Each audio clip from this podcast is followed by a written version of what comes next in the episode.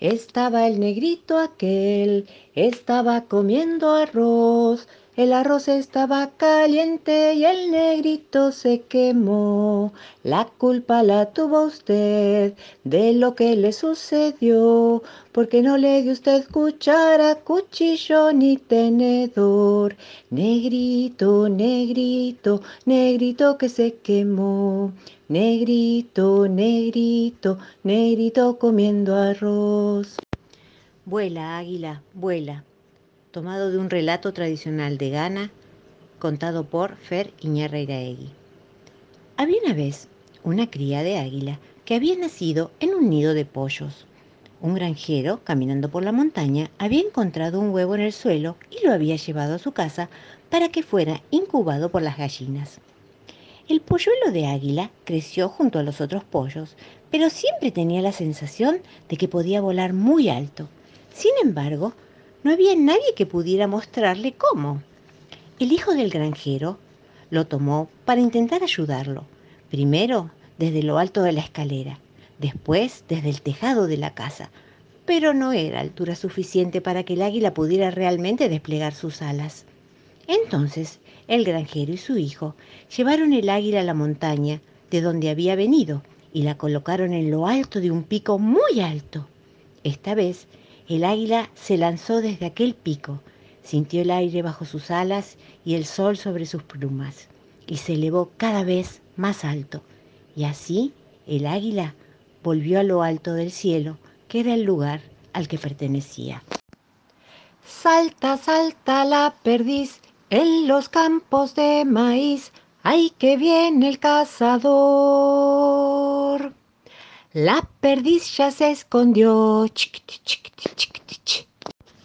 Nada nuevo, un cuento australiano adaptado por Susan Perro, contada por Feriña Riraey. Wombigu era un pequeño canguro al que no le gustaba nada lo nuevo. Su casa estaba en la cálida bolsa de su mamá y allí era donde quería quedarse. Se estaba tan bien ahí, ¿por qué iba a querer ir a ningún otro sitio? A veces, Wombigu salía al exterior para beber un poco de agua del pozo o para mordisquear un poco de hierbas musgosas, pero nunca, nunca se quedaba fuera mucho tiempo. Si soplaba el viento, ¡boing! saltaba dentro de la bolsa de su mamá. A Wombigu no le gustaba nada lo nuevo.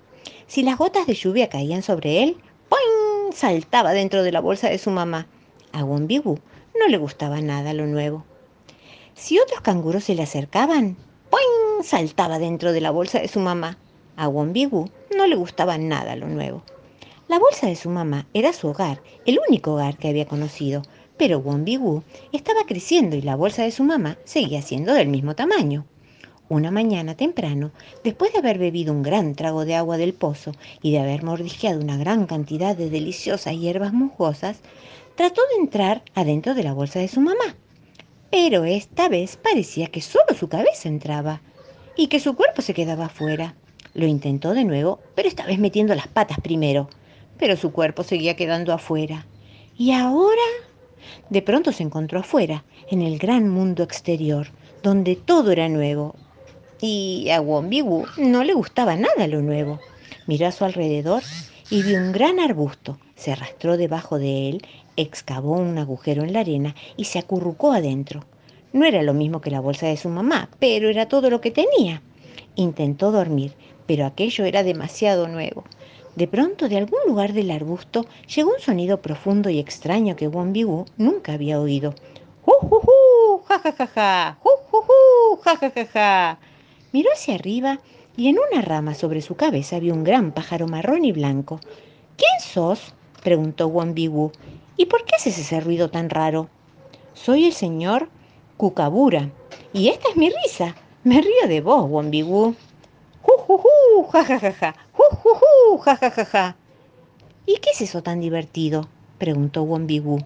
¡Ju, ju! ¡Ja, ja, ja, ja! ¡Ju, ju! ¡Ja, ja, ja, ja! Vos sos muy divertido, Wombigu. Es muy divertido que no te guste nada lo nuevo. ¿No sabés que lo nuevo puede ser alegre y divertido? Wombigu se sorprendió mucho al escucharlo.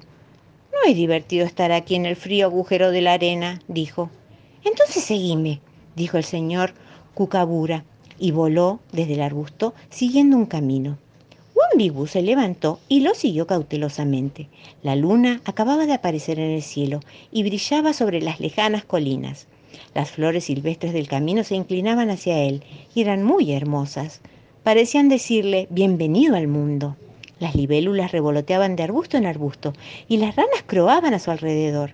Estaba sorprendido de ver lo hermoso que podía ser el mundo exterior. El camino llevaba a un pozo, un pozo nuevo, al que su madre nunca lo había llevado todavía.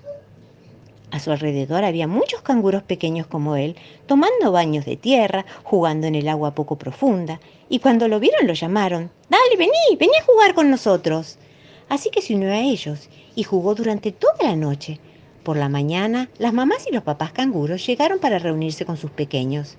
Después de excavar agujeros junto al suelo, bien mullido bajo los árboles, durmieron todos durante el día. Era una sensación cálida y agradable, sobre todo para Wambigu, el estar rodeado de su familia de nuevo.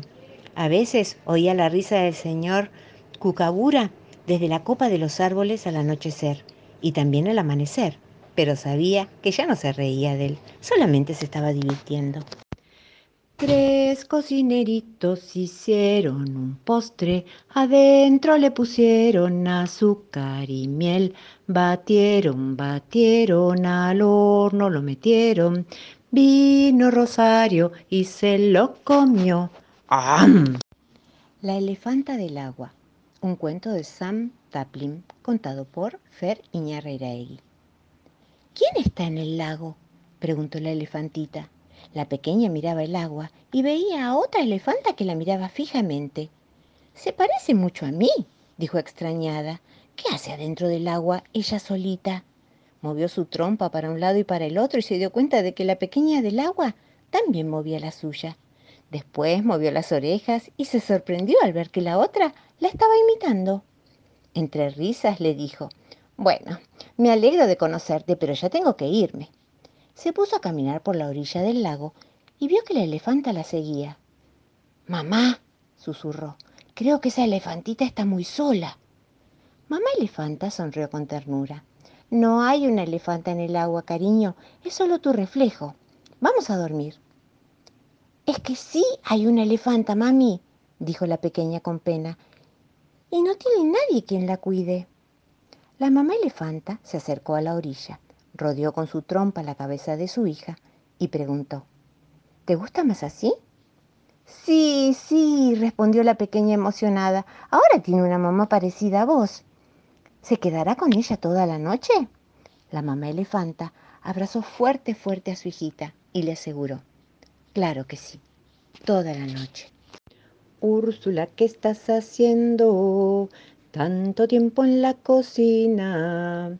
Estoy pelando las plumas del gallo y de las gallinas. La tía Militona ya no amasa el pan, es porque le falta la harina y la sal. Y la levadura la traen de Pamplona, por eso no amasa la tía Militona.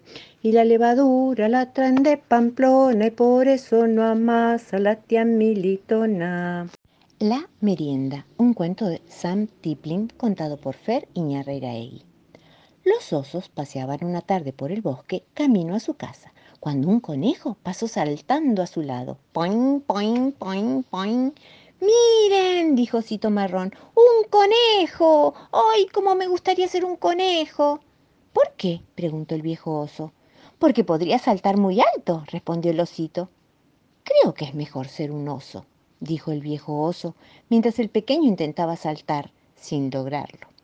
En ese momento pasó sobre ellos un pajarito volando. El osito más pequeño exclamó, Miren, miren, un pajarito. Ay, ojalá yo fuera un pajarito. ¿Por qué? preguntó el viejo oso. Para poder volar y volar, respondió el osito. Desde ahora voy a ser un pajarito, dijo, y anunció mientras movía sus manitos de arriba para abajo como tratando de volar pero por supuesto no pudo. Entonces, dijo el abuelo, ¿vos querés ser un conejo y vos querés ser un pajarito? Sí, contestó el osito marrón dando saltitos. Pi, pi, pi, contestó el pequeño moviendo sus bracitos. Pero qué pena, dijo abuelo oso, porque la merienda que preparé en casa es especial para osos. No tengo alimento para conejos ni para pajaritos. Los ositos, riendo, dijeron que había sido un chiste. ¿Entonces no sos un conejo? Preguntó el abuelo oso. No, respondió el osito marrón, soy un oso. Grrr. ¿Y vos? ¿No sos un pajarito? volvió a preguntar el viejo oso. No, respondió el osito más pequeño, soy un oso. Grrr. ¿Entonces están contentos de ser osos? volvió a preguntar en tono de broma.